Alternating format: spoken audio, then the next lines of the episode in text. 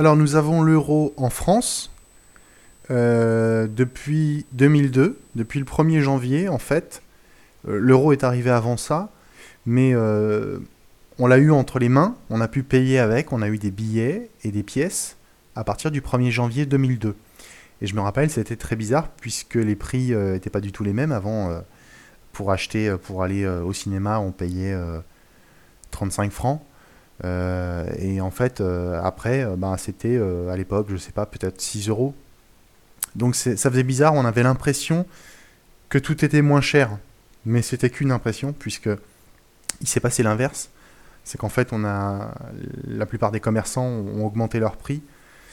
Euh, et en fait, on, on s'est un petit peu fait avoir sur ce plan-là.